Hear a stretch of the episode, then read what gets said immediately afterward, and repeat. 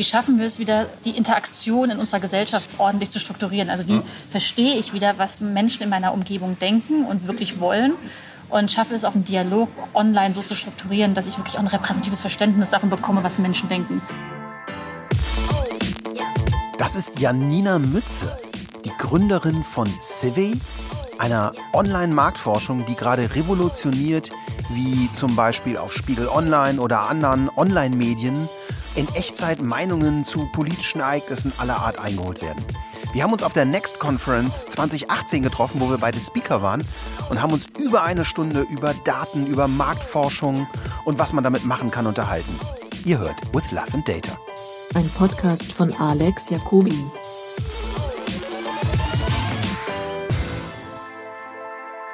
Ich bin Janina. Ich äh, bin Mitgründerin und Geschäftsführerin von Civey. Wir sind eine Firma, die ihren Sitz in Berlin hat und sich rund um das Thema äh, verlässliche Daten kümmert.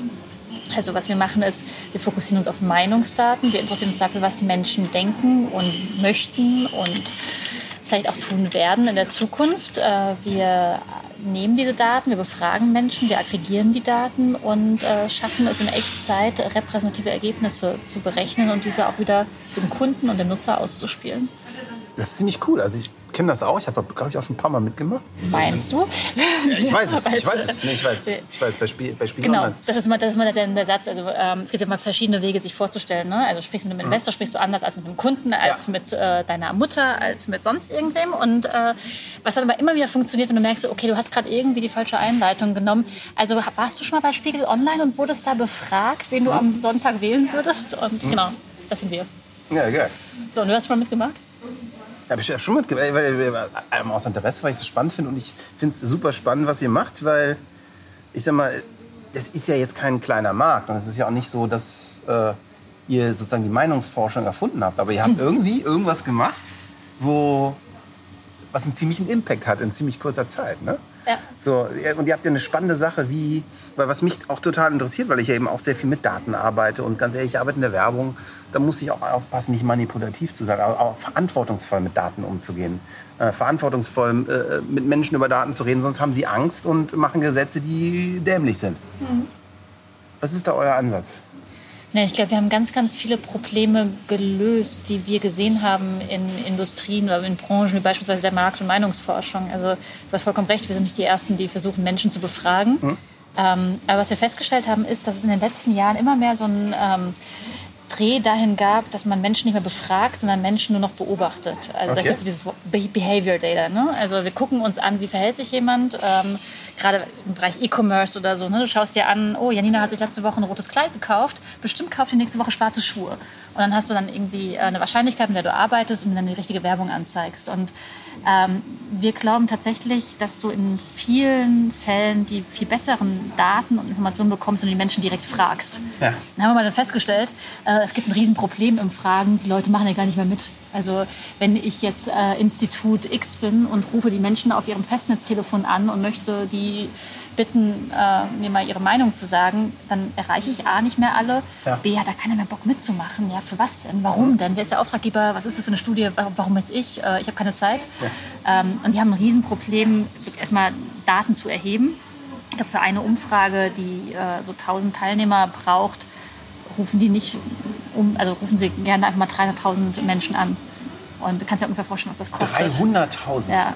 Na klar, du musst, äh, du hast irgendwie eine Response Rate von äh, im einstelligen Bereich und dann mhm. musst du auch die richtigen Leute treffen. Ja, dann musst du deine Quoten erfüllen und ähm, kannst ja nicht nur irgendwie Frauen über 65 dann irgendwie anrufen, die du erreichst. Und, ja, ja. Also, ja, und äh, dem Problem haben wir uns so ein bisschen angenommen. Äh, wie schaffen wir es denn, äh, Meinungsforschung neu zu denken? Und ähm, haben im Grunde zwei wesentliche Sachen geändert. Das eine ist, wir versuchen nicht mehr die Menschen zu nerven und zu stören, wenn sie keinen Bock drauf haben, sondern wir holen sie dort und dann ab, wenn sie Zeit verbringen. Mhm. Ähm, Zeit verbringen, sich mit Themen beschäftigen, zu denen sie vielleicht auch bereit sind, eine Frage zu beantworten. Und deswegen findet man uns beispielsweise oft bei Spiegel Online. Ähm, und auf vielen anderen Websites, äh, 25.000 URLs im Monat werden wir aufgerufen. 25.000 verschiedene? Ja, okay. genau. Und ähm, der zweite große Shift, den wir gemacht haben, ist, äh, wir haben uns was überlegt, wie wir, wie wir einen fairen Deal mit dem Nutzer hinkriegen, dem Befragten. Und ähm, weil wir sehen, wenn wir Informationen vom Nutzer bekommen, dann haben wir die Möglichkeit, damit Geld zu verdienen. Mhm. Ähm, und was wir dem Nutzer zurückgeben, sind dann eben auch Teile der Informationen. Beispielsweise geben wir eben jedem Nutzer, der abstimmt, äh, live das repräsentative Ergebnis. Wir sagen, das ist nur fair. Also mhm wir haben immer noch was, was wir auch verkaufen können, aber äh, es muss ein Teil der Information zurückkommen. Und das ist so ein bisschen auch, weil du vorhin Impact gesagt hast. Das ist uns das ist eigentlich wirklich so dieser, dieser, die Core-Idee von der Firma. Wie schaffen wir es wieder, die Interaktion in unserer Gesellschaft wieder äh, ordentlich zu strukturieren? Also wie ja. verstehe ich wieder, was Menschen in meiner Umgebung denken und wirklich wollen?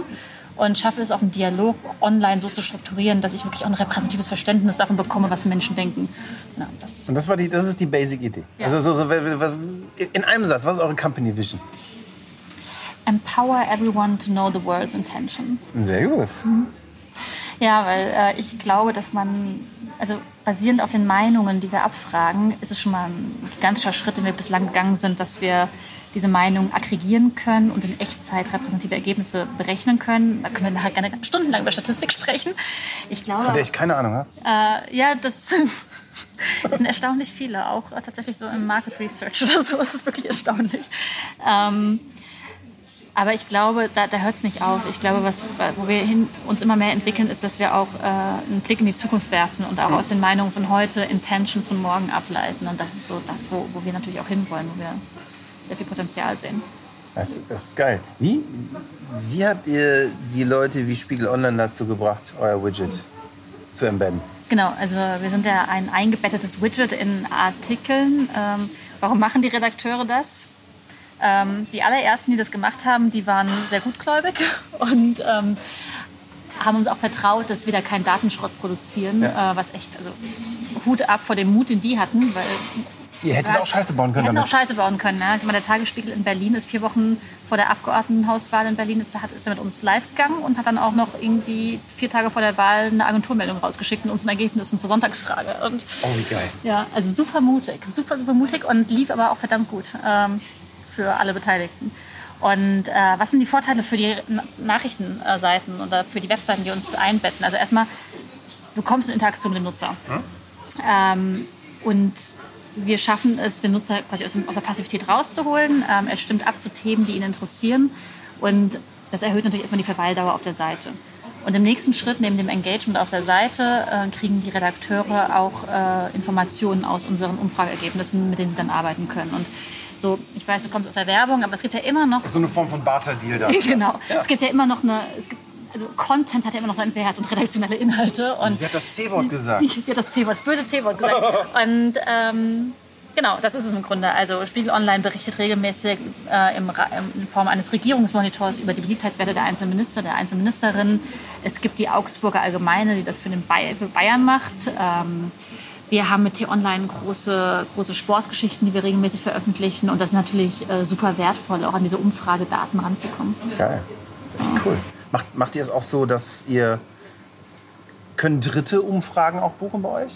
Ja, ja, also ich kann dann, ja, das heißt, man kann dann sozusagen sich in so eine Umfrage, die über Spiegel läuft, mit einklinken und dann da auch noch selber Daten generieren. Genau. Also das Spannende ist, ähm, das Umfrage-Widget, ähm, die Umfrage, die der Redakteur einbettet, die passt ja immer zu dem Artikel. Das ist eine ja. Umfrage, die bettet der Redakteur ein, weil er das irgendwie ganz gut für die Redakteurin. Ähm, ein durchschnittlicher Nutzer, der sich dann bei uns registriert, nimmt an 20 weiteren Fragen per Session teil. Mhm.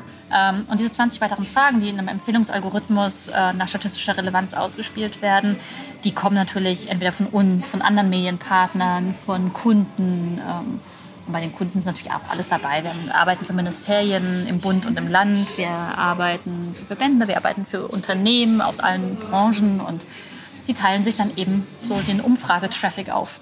Das ist cool. Ja. Wie gehe ich denn verantwortungsvoll mit diesen Daten um? Mhm. Das ist ein dickes Thema wahrscheinlich, oder? Das ist ein Riesenthema, ja. Ähm, und es ist wahnsinnig vielschichtig. Also erstmal äh, wir gehen verantwortungsvoll in Sachen Sicherheit mit den Daten um. Wir arbeiten äh, nur mit europäischen Servern, haben sehr strenge Datenschutzrichtlinien. Linien ist natürlich alles verschlüsselt. Die personenbezogenen Daten werden getrennt von anderen Daten abgespeichert. So, das war nicht das Thema, auf das du hinaus wolltest. Aber ich finde, es gehört immer mit dazu, also die, äh, die Sicherheit. Ähm, ich glaube, also wir haben sehr viel Verantwortung, weil wir jedem Menschen, der möchte, Zugang zu Echtzeit-Meinungsforschung geben. Mhm. Das gab es vorher nicht.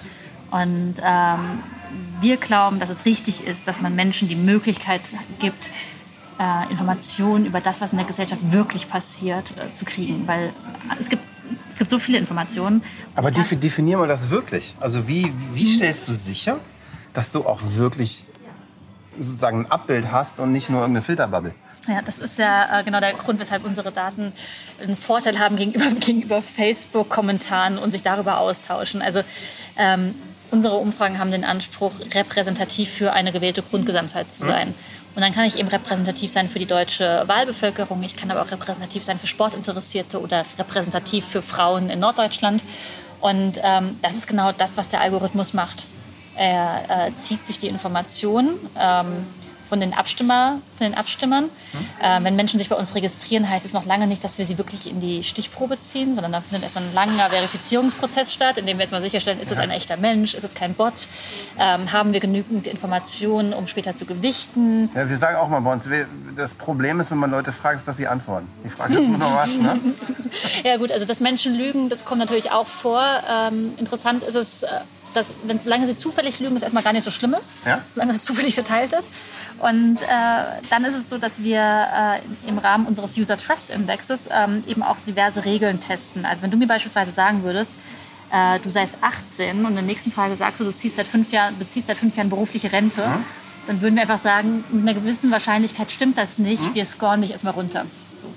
Das findet eben alles statt und ähm, am Ende bleiben immer noch über eine Million Nutzer übrig, die registriert und verifiziert sind. Mhm. Und aus denen ziehen wir äh, ein Sample, eine Stichprobe, die wir dann im Zweifel noch gewichten. Und dann ist sie repräsentativ in all ihren Merkmalen gegenüber der Grundgesamtheit. Also die Stichprobe ist ein Abbild der Grundgesamtheit. Ja. Spannend. Sorry, es wird zu abstrakt. Nein, nein, nein, es wird überhaupt nicht abstrakt. Also ich, ich, ich äh ich, ich, ich, ich habe im Gegenteil, ich habe gerade überlegt, weil was, was mich immer oder theoretisch mit Daten und Datenethik interessiert, ja. ist, wir in meiner Branche sind ja, also wir reden natürlich immer gerne von uns als den kreativen Menschen, hm. aber, aber im Prinzip sind wir ja in der Meinungsbeeinflussungsbranche. Ne? Also wir nutzen sehr powervolle Tools wie Musik und Stimmen um eine gewisse Wirkung zu erzeugen. Und auch da muss man sich extrem fragen, was macht man mit diesen Daten? Ne? Und wenn du, wenn, wenn, wenn du eben da hinkommst und sagst bei uns, ich kann mit einer relativen Wahrscheinlichkeit sagen, wie Janina auf dieses Stück Musik reagiert mhm. und kann eben dadurch eigentlich sehr viel genauer noch auf einer Ebene eine Entscheidung beeinflussen, die du selber gar nicht kontrollieren kannst nämlich deine, deine emotionale Ebene, wo, du, wo deine Ratio dir noch so sagen kann, das ist Werbung. Du kaufst es ja trotzdem. Hast du nicht auch manchmal eine Faszination dafür, wenn du dich selber erwischt fühlst? Oh, ich habe eine super geile Story. Da habe ich eine. Die ist so. Also, ich, ich habe das perfekte Beispiel. Mhm. Ich habe hier, man sieht das jetzt im Podcast nicht, ich habe so eine Apple Watch. Mhm. Und die habe ich mir mal gekauft und ich habe eigentlich ein relativ geiles Armband dran. Also kein Need für irgendwas anderes. Relativ geil, ja. Ja, also ich fand es auf jeden Fall relativ geil. So, auf jeden Fall ist das schöner so. Ich komme in den Apple Store rein. Mit einem Kumpel, kam gerade in Hamburg hier von einem Kunden, da haben wir irgendwie noch Zeit gehabt, haben gesagt, komm, geh mal in Jungfernstieg in den Apple Store, einfach mal einmal durchgucken. Kommt der Verkäufer ran, super geschulter Typ, sieht direkt an, geile Uhr, ne? Alles schön. Und meint so, kennst du schon unser Sportarmband? Das ist so das Plastikarmband, ne? Ich so, ja, aber brauche ich nicht, guck mal, ich hab das Schöne. Ich so, das ist total geil, fühl mal. Dann habe ich das in die Hand genommen, gefühlt, und das fühlt sich total geil an. Ich weiß nicht, ob du das kennst, dieses Plastik von Apple. Das ist, hier, das ist hier auf dem Handy drauf. Fühl mal, das fühlt sich total geil irgendwie an, finde ich. Also es ist nicht so fies billig. Es fühlt, nee. sich, irgendwie, fühlt sich irgendwie cool an. Es hat ja, so ein es ist nicht hart, es ist nicht, also es, es, hat was, es ist ein bisschen weicher irgendwie. Ja, es hat irgendein so haptisches, es hat irgend so ein haptisches Erlebnis. Und der Kumpel auch absoluter FMCG-Advertising-Profi. Der baut so äh, Storylines und, und Animatics, ist egal.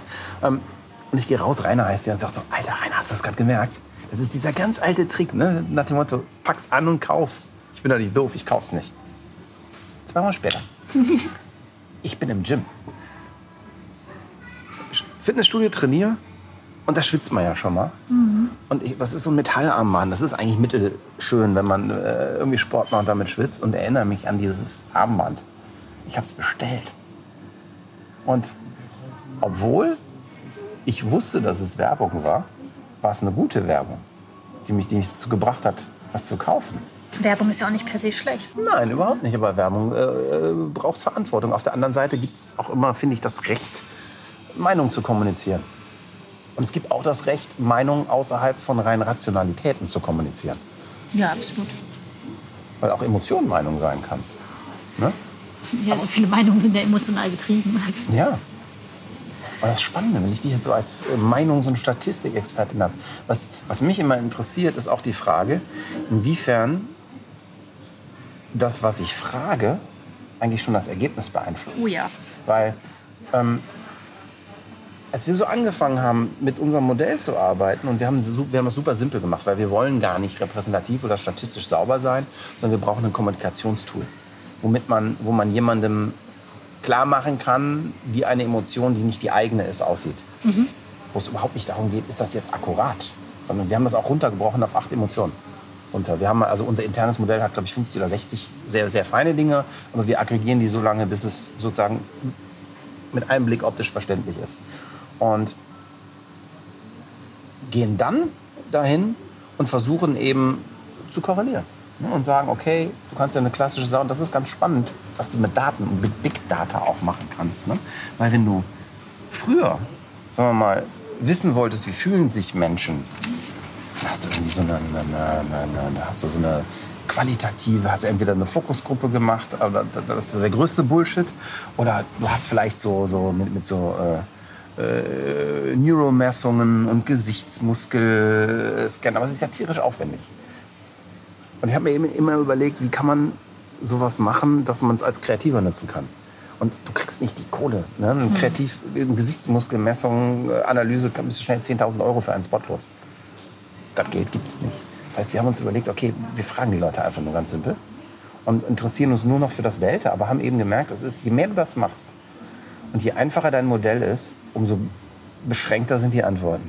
Und es ist so unendlich schwierig, wenn man so ein Rasterdenken hat, überhaupt alles sich anzuschauen.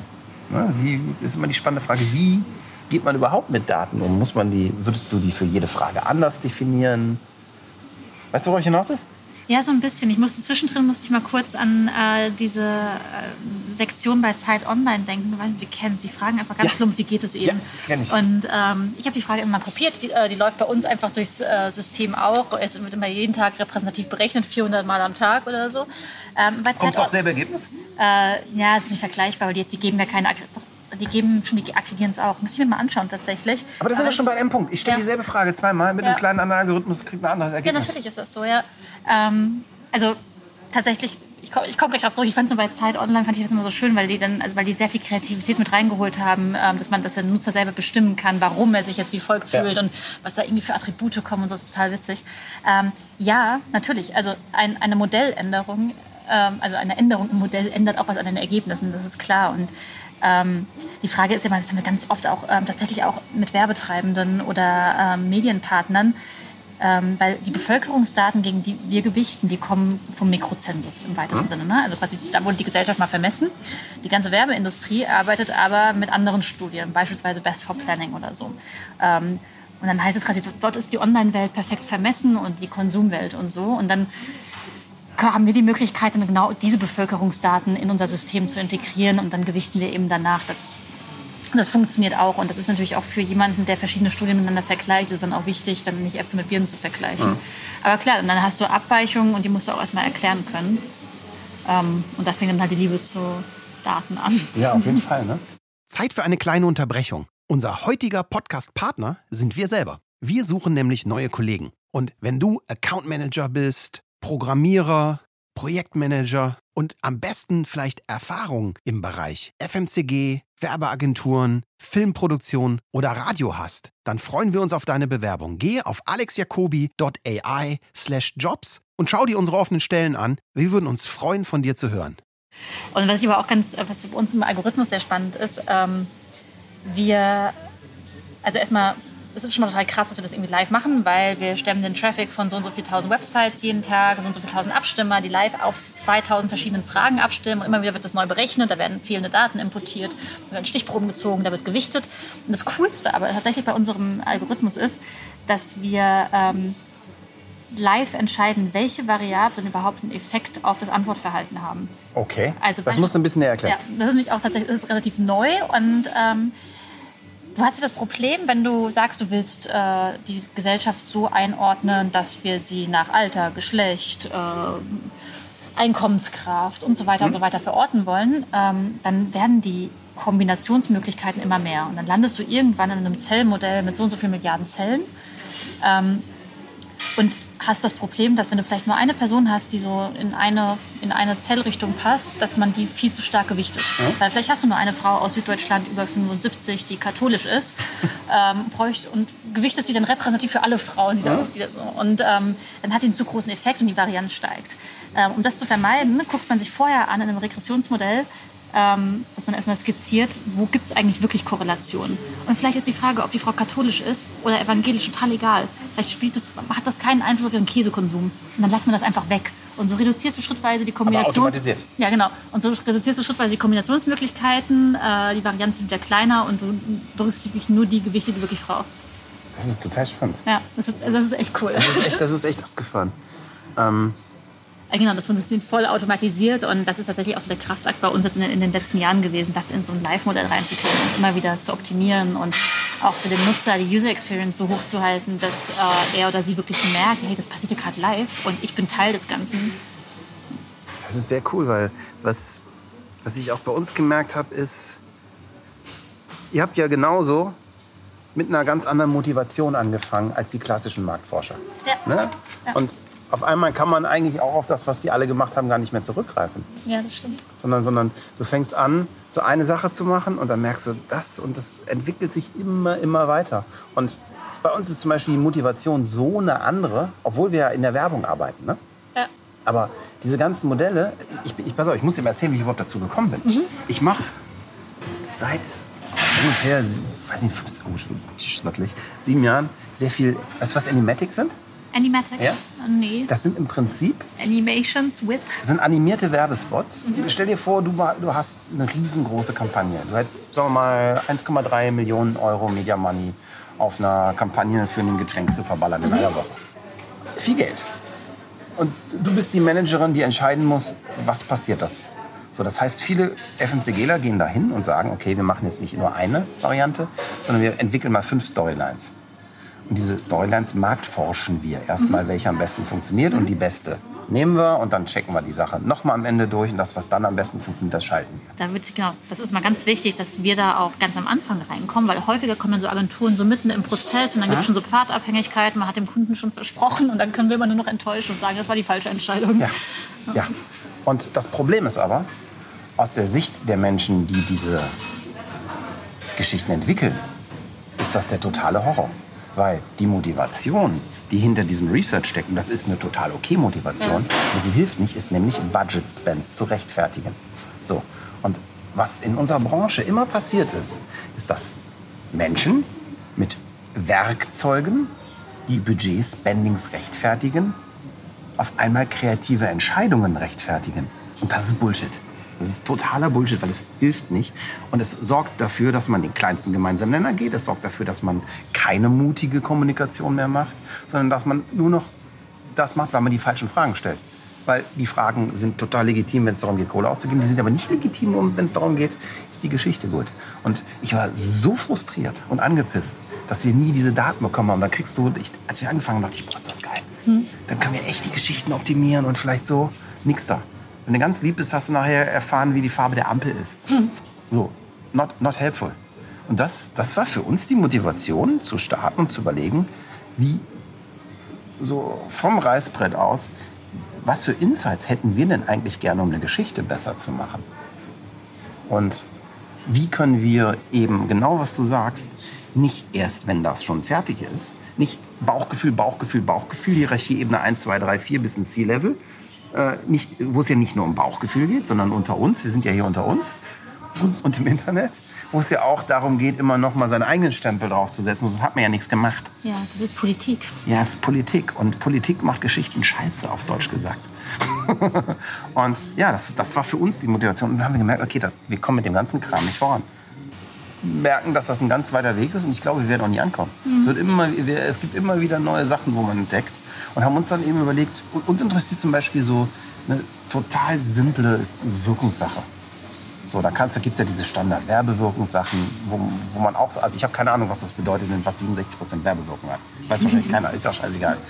Spannender ist ja zu sehen, dass eine, eine Story 67, die andere nur 53 hat. Und der Delta zwischen den Stories ist ja viel interessanter als der Gesamtwert. Der ist scheiße. Gut, man kann sie benchmarken, aber scheiß auf Benchmarks. Äh, Und was ich viel interessanter finde, ist, dass wir dann, wir versuchen nämlich, die Ergebnisse in der Wirkung auf Ursachen zu korrelieren. Und zwar auf Ursachen, auf die wir als Kreative Einfluss haben. Das heißt, wir messen zum Beispiel, wir machen einen Multivariatentest äh, mit 100 Hypothesen für einen Spot. Die 100 Hypothesen können einfacherweise aus 10 verschiedenen Texten und 10 verschiedenen Musiken bestehen.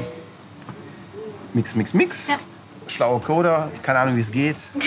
Schönen Gruß an äh, unser Dev-Team, die machen das. Auf einmal hast du die alle schön äh, gemischt.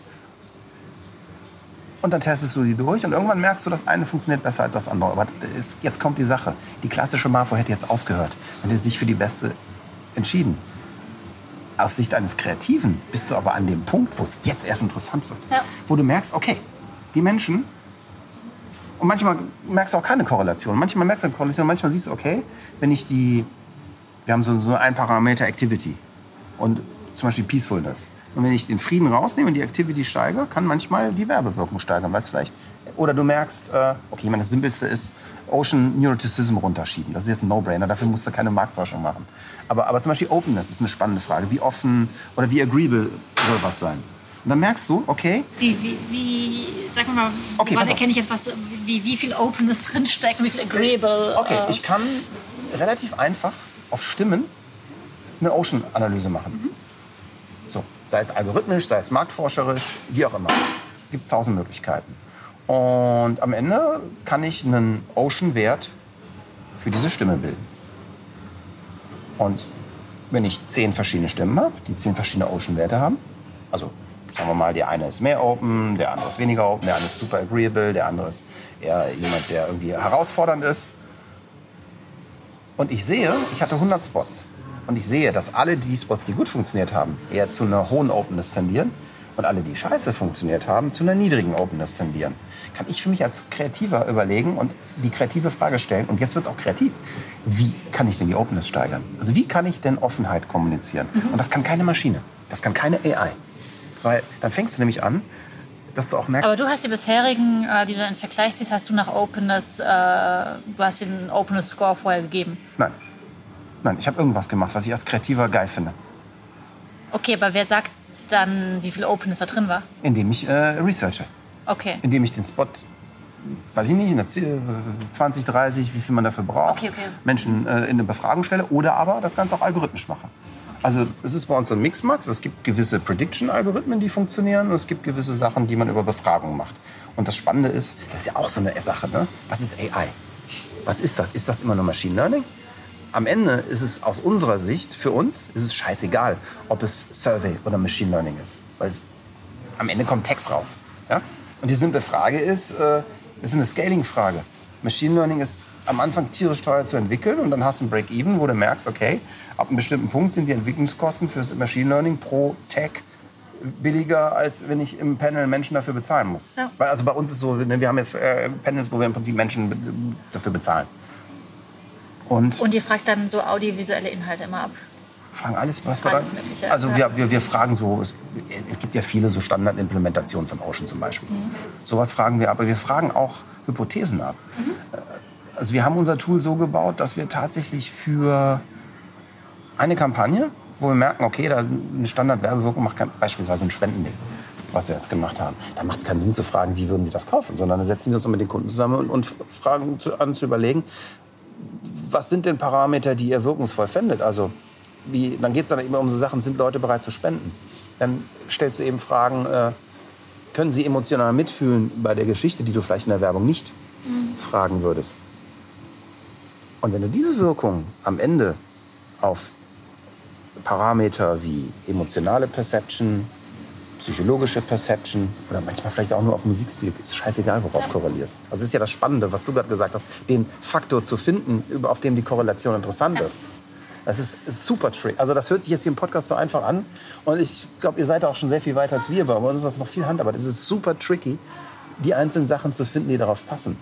Aber das Schöne und was mich so interessiert und was ich so spannend finde, ist, dass jetzt erst die Arbeit beginnt. Weil wir haben eine Sache gemacht, die total Bock macht dann an der Stelle. Wir beschreiben nämlich unsere gesamte Asset Library in derselben Sprache wie unseren Research. Das heißt, wir haben eine Viertelmillion Musikstücke, für die wir wissen, wie die Emotional Reactions sind. Und wir haben 25.000 Voice Samples, wo wir wissen, wie die Reaction ist. Und dann passiert Folgendes. Dann nützt du die sozusagen Ursachen, die du gefunden hast. Und das ist keine Wissenschaft. Ich kann nicht alle Spots korrelieren. Manchmal kann ich nur eine Korrelation zwischen dem Besten und dem Schlechtesten finden. Aber das reicht aus. Und dann gucke ich mir einfach nur an, wie ist der Unterschied zwischen den beiden. Und dann formuliere ich eine Hypothese und sage, okay, da ist mehr Activity und mehr Domination drin. Und dann gehe ich in meine Datenbank und sage, jetzt zeig mir mal nur Mucke mit mega Activity und Domination. Und dann kommt total crazy Scheiße raus. Dann kommt auf einmal Prodigy neben Slayer, neben, neben irgendeinem Hardcore-Techno oder irgendwas. Und ich kriege Ideen und Input, auf den ich in meiner kleinen, beschränkten Musikerwelt nie gekommen wäre. So, das ist der Machine-Part. Aber was mich ja interessiert, ist ja Human-Machine Corporation. Jetzt komme ich als Mensch, als kreativer Mensch und kann sagen, boah, geil, ich ja nie drauf gekommen, Slayer unter den Spot zu mischen. Und mach das mal drunter und merke, okay, in meinem Model, was ich verwendet habe, hat das zwar gestimmt, aber mein Model ist ja auch nur so schlau wie derjenige, der es geschrieben hat. Und der hat leider nicht dran gedacht, dass es noch 80 Milliarden andere Parameter gibt, die auch für die Wirkung sind. Und dann nutze ich mein Bauchgefühl wieder. Gibt wieder 100 Spots in Research. Wenn ich das zwei, dreimal mache, ja, dann komme ich an einen Punkt, wo ich. Also wir haben es teilweise geschafft, so 25 Prozent in den Wirkungsdingern hochzukommen damit. Cool. Und eben mit einer Geschichte, wo man, wo der Mensch das Zentrum der Kreation ist und das ist wie so eine Brille, so eine Augmentation Engine. Ne, ein bisschen wie, wie und, und nicht auf einem Level, wie es so, wir bauen den Spot, der den Kreativen ablöst und den Werbespot macht. Ja, ist doch mega. Doch ein mega Tool, was ihr da entwickelt habt für euch. Ja, das ist, äh, Wie, ihr seid 35 Leute, hast Ja, du gesagt? Und wie viele Data Scientists oder Engineers? wir sind fünf, wir haben fünf Coder. Ja, aber für, für, äh, das Spannende ist, für uns ist diese Survey-Geschichte nur ein ganz kleiner Part. Das fand ich das so spannend, mit dir mal zu quatschen, weil das ist ja euer, euer Core-Business. Ne? Für uns ist das eher so, also eher so Mittel zum Zweck, um, um, um an Meinung zu kommen. Ja, ja, genau. Also bei uns tatsächlich die, die Meinung ist auch quasi im Mittelpunkt und die Produkte, die sich daraus ableiten, sind auch ganz divers. Ne? Also wir machen zum Beispiel beispielsweise mal auch äh, Werbewirkung. Wir können da bislang nur äh, Text-Items abfragen. Also audiovisuelle Inhalte machen wir gar nicht, aber wir können jetzt ziemlich genau zwei verschiedene Zielgruppen anzeigen, die eine Anzeige gesehen haben oder eine Anzeige nicht gesehen haben und äh, die jeweils befragen. Und dann kannst, merkst du auch, wie sich Einstellungen verändern oder wie sie sich vielleicht auch nicht verändern. Das ist mal das Schlimmste eigentlich, wenn ein Kunden dann sagen muss, ja, es ist jetzt ziemlich viel Geld geflossen, aber so richtig Einfluss konnten wir jetzt nicht messen. Aber, aber wie geil ist das, wenn du es am Anfang der Survey bist? Wir haben Genau, das heute auch genau. wieder gehabt, wo irgendwer sagte, okay, ganz ehrlich, wir haben irgendwie drei neue Dinger gemacht, aber irgendwie sind die nicht besser als die alten. Das ist so eine Katastrophe. Und ich meine so, ey, das ist überhaupt keine Katastrophe. Das ist doch ein geiles Insight. Wir haben einfach mal episch in den Haufen gegriffen. Ja, ja. Aber das ist auch mal so das, was ich halt unseren Kunden sage. Holt Survey rein, wenn ihr dabei seid, eure Thesen zu formulieren. Und Ja. wir äh, verifizieren dafür, also wir sind sie ganz am Anfang. Aber wie sieht das denn mit Survey aus, wenn ich so in der Konzeptionsphase einer Werbekampagne bin? nee, was wir machen können, ist, ähm, wir können äh, Zielgruppen finden. Ähm, also es gibt ja gewisse Parameter, die ihr erreichen wollt. Wir können euch erstmal Personas entwickeln und sagen, was sind das eigentlich für Menschen? Wie sieht diese Zielgruppe aus? Äh, innerhalb dieses Zielgruppensegmentes, äh, sagen wir, es sind jetzt, eine, äh, sind jetzt junge Akademikerinnen mit großem Sportinteresse in urbanen Regionen. Können wir Befragungen starten. Das sind dann Fragen, die gehen eben nur an dieses äh, potenzielle Kundensegment raus. Und ähm, Erstmal vorweg, wir, können auch dieses Segment nochmal anhand von sehr viel mehr äh, Attributen beschreiben, also wohl Werteeinstellungen, äh, politische Interessen, äh, Konsuminteressen und dann eben können wir das tatsächlich auch nur in diesem Segment befragen. Und das ist ja was, was wir anderen Marktforschern voraus haben, wir kommen noch in, oder wir kommen wieder in diese ganz, ganz tiefen Zielgruppen rein. Vielleicht auch zum ersten Mal. Ja.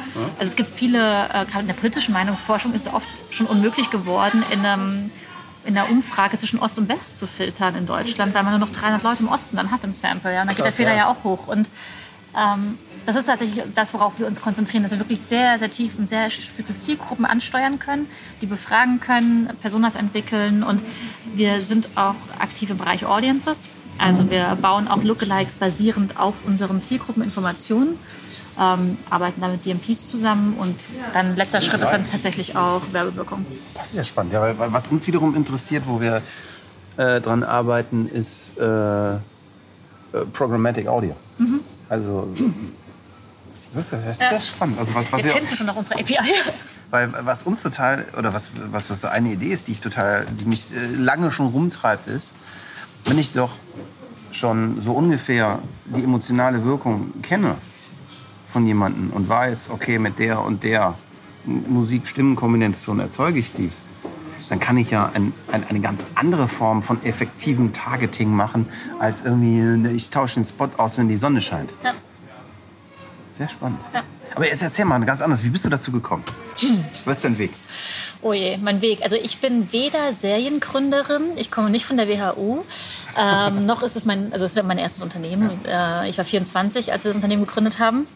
Und äh, ich bin auch keine promovierte Statistikerin oder okay. so. Also ähm, genau wie die anderen beiden Mitgründer habe ich VWL studiert und ähm, da irgendwie auch sechs Semester Statistik gemacht, aber ich hatte nie was mit äh, wirklich Methodenforschung zu tun. Ähm, und auch so die erste, weiß nicht, so meine ersten Berufserfahrungen, auch völlig jenseits des Gründens. Ich habe ähm, in dieser Berliner Blase viel, war ich viel unterwegs. Also ich habe äh, für einen Interessensverband gearbeitet, ich habe mal für die französische Botschaft äh, wissenschaftlich gearbeitet, also für das französische Finanzministerium hier in Berlin. Mhm. Nicht hier in Berlin, aber da in Berlin. Und ähm, habe mal auch mal bei einer äh, größeren Zeitung in der Parlamentsredaktion gesessen und so als Praktikum. So, ich habe viele so, mal so eher Stationen gehabt und gemacht, die eigentlich nichts wirklich mit Unternehmertum zu tun hatten. Ähm, und zu guter Letzt, äh, bevor ich dann die Firma gegründet habe, war ich ähm, Referentin der Geschäftsführung bei einem Interessensverband. Und ähm, ich hatte da alle Möglichkeiten, super Arbeitsumfeld, ähm, eigentlich auch spannendes Thema. Also habe für die, für die Heuschrecken und die Venture Capital Investoren gearbeitet.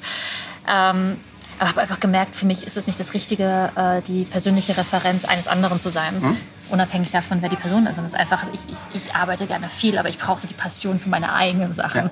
Da bin ich ein bisschen zu viel Egomane. Und ähm, das hat sich jetzt, glaube ich, auch in den letzten Jahren gezeigt. Also ich, äh, ich arbeite unglaublich viel und ich, äh, also die Firma ist ja auch sehr, sehr schnell gewachsen. Wir sind jetzt äh, vor drei Jahren gegründet, heute 50 Leute. Krass, geil. Ähm, ja, also ich bin eher zehn Jahre älter geworden in drei Jahren. Aber das macht halt mega Bock, ne? Also wenn du für deine eigene Sache arbeitest und Du kriegst, also du kriegst, du kommst immer wieder so in so Loops und ja. äh, bist, also ich, ich glaube, ich bin auch so fasziniert dann irgendwie von einem selbst und auch von meinem Umfeld, Mitgründer und andere Mitarbeiter, äh, was für Wachstumsschübe man immer wieder macht, weil das Umfeld eben wächst und sich so ja. gegenseitig befruchtet und aber irgendwann ist ja auch das Geile, wenn du, wenn du merkst, wie, wie cool das ist, coole Leute um dich herum zu haben. Ne? Ja, ja. So, dass, dass auf einmal Dinge gehen. Ja. Oder wenn du, wenn du auf einmal Leute findest, die genau konträr zu deinen Fähigkeiten sind und auf einmal das, was du immer verkackst, total geil machen. Ja, und wie lange es aber auch dauert, bis man eine Sprache findet. Ja? Also keiner von uns äh, Geschäftsführern oder Mitgründern hat jemals vorher wirklich ein technisches Produkt entwickelt. Also wir okay. hatten alle... Also Ihr seid drei VWLer? Ja. Kennt ihr euch vom Studium, oder? nee, wir kennen uns tatsächlich... Also wir kommen alle aus der gleichen Gegend rund um Frankfurt. Ähm, und Gerrit, der jetzt mit mir auch die Firma operativ macht, ähm, ist auch nach Berlin gezogen. Und ja, da haben wir uns nicht aus den Augen verloren. Olli, der Dritte, der ist Professor. Der ist operativ nicht so involviert, aber hat so die allerersten Konzepte geschrieben, die wissenschaftliche Machbarkeit mit uns äh, betreut und ähm, ist jetzt immer wieder da, um auch Sparring für unser Data Science Team zu sein. Geil. Ähm, ja, das ist, eine gute, das ist eine gute Kombination. Ja, aber uns haben tatsächlich ein paar Skills gefehlt. aber fehlende Unternehmertumserfahrung. Jetzt haben wir sehr, sehr gut aufgeholt, würde ich behaupten. Seid ihr mit, direkt mit, mit äh, habt ihr VC?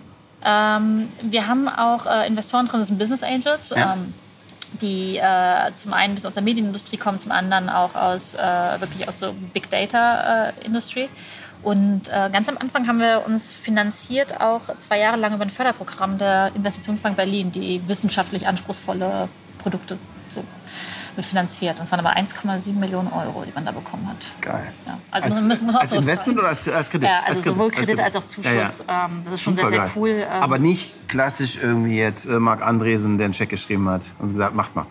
Nee, nee, nee. Also ähm, wir haben auch immer, immer wieder ein bisschen privat, also privates äh, Kapital von Investoren reingeholt. Es waren auch Meilensteine von der Investitionsbank vorgelegt worden, weil es auch wichtig ist, jenseits des der öffentlichen Gelder, du musst dich am Markt beweisen und du musst den Wert deiner Firma verstehen. Weil mit dem Förderprogramm bist du ganz schnell dabei, kriegst das Geld ja nur, wenn du es ausgibst, hast auf einmal 30 Mitarbeiter und ähm, da so ein Proof of Concept wieder reinzukriegen, äh, was die Firmenbewertung angeht. Äh, ja. Es gibt noch tausend Themen, die Ja. mich interessieren. Aber ja, dann, dann komme ich vorbei bei euch. Ja, dann sehr machen wir eine gerne. zweite Episode. Da würde ich Sehr, mich sehr freuen. gerne. Cool. Hey, das Freu macht ich großen mich. Spaß mit dir. Dankeschön. ja, freut mich auch.